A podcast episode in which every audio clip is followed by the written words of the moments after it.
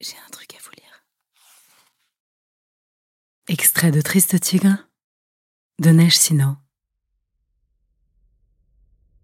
Portrait de mon violeur.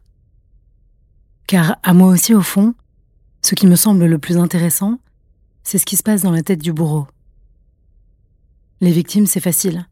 On peut tous se mettre à leur place.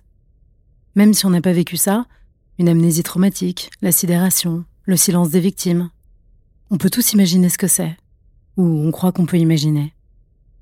Le bourreau, en revanche, c'est autre chose.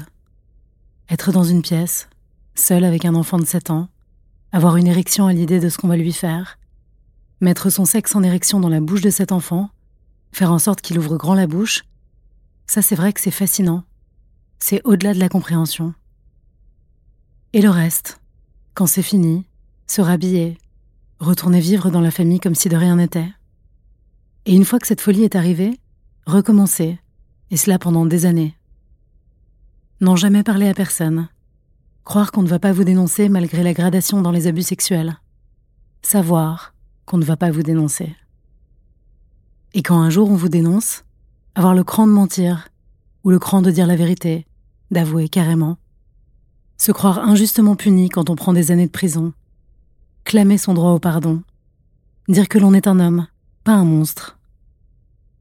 Puis, après la prison, sortir et refaire sa vie. Même moi qui ai vu cela de très près, du plus près qu'on puisse le voir, et qui me suis interrogée pendant des années sur le sujet, je ne comprends toujours pas.